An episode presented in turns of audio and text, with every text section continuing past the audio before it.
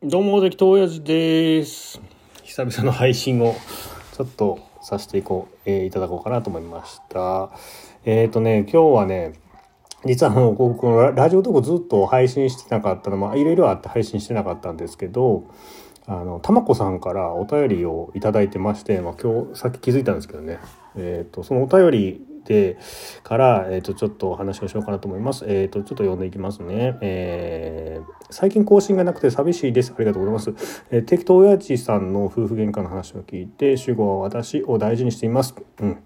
素晴らしい。で、ここから質問なのですが、ある時私は〇〇のように感じて悲しかった。だからムッとしてしまった。ムッとしてしまってごめんと伝えた時、は、なんで悲しくなるの？と旦那さんが言ったんですね。で、俺の方が何々で何々で何々だと思わない？なのになんでムッとされなくちゃならないの？と言われてしまいました。で喧嘩の後は、えー3日4日長いと1週間口を聞いてくれません。私の改善点を教えてほしいです。また口を聞いてくれない時私はどうしたらいいのでしょうか。あまりに長いと今度はそのことにムカついてきますと。なるほど。で正直疲れて、えー伝えるのをやめたくなります。ただ以前は揉めたくなくて我慢したり私がいけないんだよねとしていたのですが今はそれって変だと思うようになりえー、倹約になろうが頑張って気持ちを言うようにします。はい、ありがとうございます。これ素晴らしいですね。えっ、とまずそうですね、一個一個ちょっとあのーやっていきましょうね。えっ、と。えー、死後は私をしていてこうが、えーある時私は〇〇のように感じてそうまずねこの最初に「私は〇〇のように感じて悲しかった」とこれすごいですねだからムッとしてしまったでこの後ごめんっていう必要ないんですよそこまであのこれ相手に配慮っていうのはえっ、といらないと思いますなんでかって言ったらえっ、とこっちがムッとしたとか、えー嫌な思いをしたっていうのはそれは素直な感情なのでここに対して相手に迷惑はかけてないはずなんですよね自分の中の出来事なんで。でこれは目的はですね、えっと、アウトプットなんですよね。人を攻撃するために言ってるわけじゃないしで怒ってしまったムッとし,、ま、してしまったことは何も悪いことですね自分の正直な感想なわけなんですよ。でもちろん相手も反省する必要ないし自分もそれに対して反省する必要はないんです。ただそのえっと、これなんで言葉に出して言うかって言ったら、うん、自分の中であの膨らんでいくわけなんですよね。要するに、えっと、言わないと。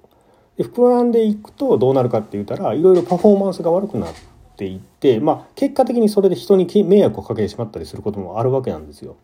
自分が溜め込んでしまうと。でそのセルフケアというかまあ言うたらメンテナンスですよね自分の内面のメンテナンスをするために、えー、とそういうことを言うと。ただ、えっと、中にはねこのメンテナンスをする、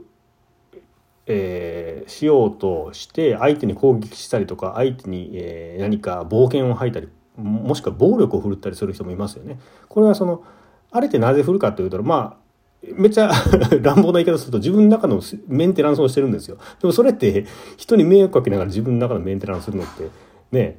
それはちょっといただけないじゃないですか。ねそれは人に迷惑かけながらなので。でこの、えー、とたまこさんの取った行動っていうのは人に迷惑もかけずに冷静にちゃんと、えー伝える、ね、伝えることで自分のメンテナンスをするっていう素晴らしい行動なんですよね。でここに対して「ごめん」っていうのは何に対して謝ってるんかなっていう話になってくるんでここはもう一貫して自分は嫌だった、うん、っていうところで話を、えー終始していいと思います。で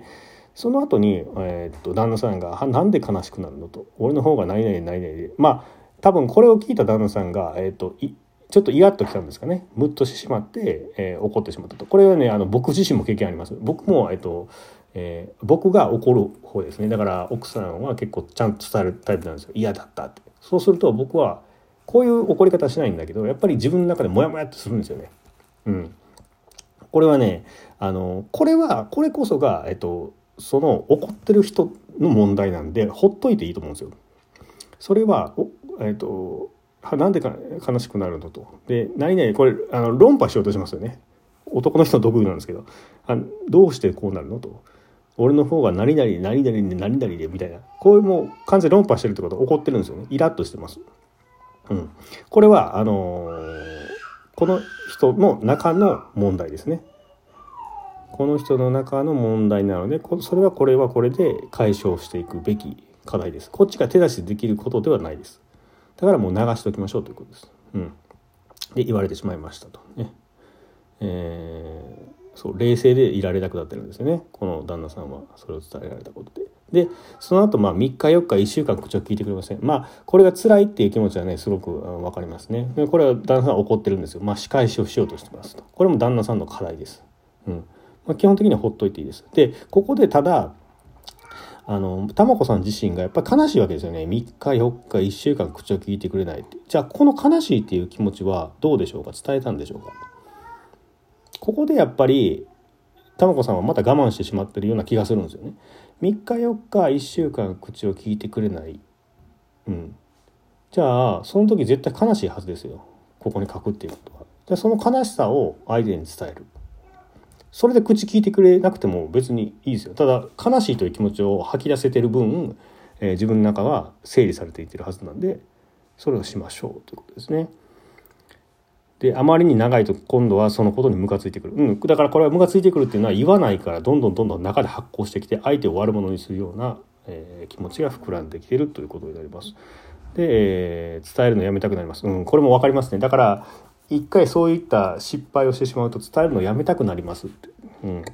確かに僕もねあのやめたことありますよ何回も、うん、それはそれであのいいと思います。あの最初ただでさえこれもうちゃんと伝えたってことをしてしたんで、えー、伝え伝えるのやめたくなるっていう気持ちも分かるのでこれはこれで僕はあのー、別に間違った行動じゃないかなとは思いますね。で我慢したりだから経変化としては以前は揉めたくなくて我慢したり私はいけないんだよねっていうふうになってたんがやっぱり変だっていうふうになって気持ちを言うようにしてるっていうのはえっ、とうんそうそうそうこれはいいことですね。でこれは、えっと、質問だったのかな。ちょっと言われてしまいました喧嘩は。ああそうかそうかだから口を聞いてくれない時私はどうしたらいいのでしょうかっていうのが多分この質問の意図だったんですね。うん、だからえーとまあ、基本は気にしないですよやっぱり口を聞いてくれないっていうのはそれは玉子さんのせいでも何でもないただ旦那さんの、えー、精神性精神の中の話旦那さんの新たな課題が出てきたわけですよね。だからいつもと違う玉子さんの行動を受け取って影響されてるわけですよ。うん、今まで玉子さんは我慢してたから旦那さんはそれに気づかずまあ普通にえ気楽に過ごしてたんですがここで、えー、腹が立ったムカついた何か引っかかったということはこれは旦那さんが乗り越えるべき課題。で乗り越えれるかどうかっていうのは死ぬまでに乗り越えれるかどうかっていうのはそれはこちら手出しできないですね。うん、でそれはもう旦那さんの中で、えーと、消化するしかないということです。だからこれどっちかって言ったら旦那さん自身がの方が悩んでるという多分話になってくるんですよ。この2人の関係でいくと。そうそうそう。玉子さんはもうあの自分に正直に、えー、進んでるっていう風な図式になりますよね。こうなると。うん、であと,、えーと、実はこれであの僕はこのお話の時にあの怒伝えようっていう話もしたのかな？うん、伝えるあの自分がねそう言って不満に思ってることを伝えるっていう手段もちろん一つあるんですけどもう一つはね言わないっていう手段ももちろんあるんですよ。あの言わないっていう手段取る時ってどういう時かって言ったらやっぱりね言うことでね相手がずっと激高してくる時とかあるんですよやっぱ相手の状態が悪いと、まあ、旦那さんはこれ口が利かないで終わってますけど例えば暴力振るってきたりとかそのねうわーってもうそのたんびにもううわーって切れまくってきたりとかっていうことがある場合にもうこっちが言えるような状態じゃないっていうのもあるんですよね。じゃあこういう時って我慢するしかないんかなっていうとそうじゃなくてこれはですね自分の中で消化させるっていう方法があるんですね。でこれは我慢ではないんです。自分の中で、えー、まあこのタバコさんの場合この場合っていうのは相手に伝えることで整理するで口に吐き出すことで整理するっていうのもあるし、まあ、相手に誰かに相談するっていうのも吐き出すことですよねアウトプットして。でもう一つはアウトプットの、えーと、仕方例えばノートに書くっていうのもアウトプットなんですよ。ノートに書いて整理する。これはだからある種自分の中で整理すると一緒ですよね。ノートにムカつくことをバーって書いてそしてだんだん何にムカつくんかっていうことを整理していく。でまあノートに書かなくても、まあ、書いた方がいいけども、まあ、書かなかったとしても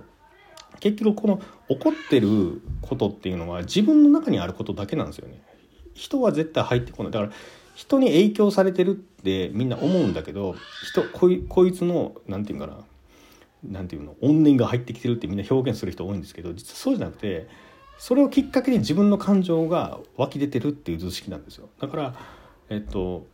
相手にきっかけを作ってもらってるんですよね。じゃあこの正体を、えー、と追求していくっていうのがあの共通した作業になります。これだから結局人にあの伝えようがノートに書こうが誰かに相談しようが自分の中で考えようが行く行き着くゴールっていうのは必ず同じなんですよ。ここで行き着く先っていうのがやっぱり自分の弱さ、うん、弱さというか、まあえーと、自分らしさですね。本当の、えーと、と本質的な自分の部分っていうのに気づいていく、うん、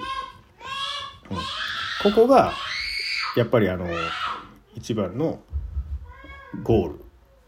になるわけなんですよ。でここに一旦気づいてしまうともうあのこういった問題はなくなっていきます。だから相手がどんなにな状態になろうが一切入ってこないというかもう自分はただ幸せに生きるだけっていうことになってくるんですよね。うん、っていう話でした。今日はね えー、久しぶりにね配信しましたね。ありがとうございます。こんなお便りいただけるとね僕もちょっとまたやろうかなというふうになってくるんで、えーと、よかったらねどんどん、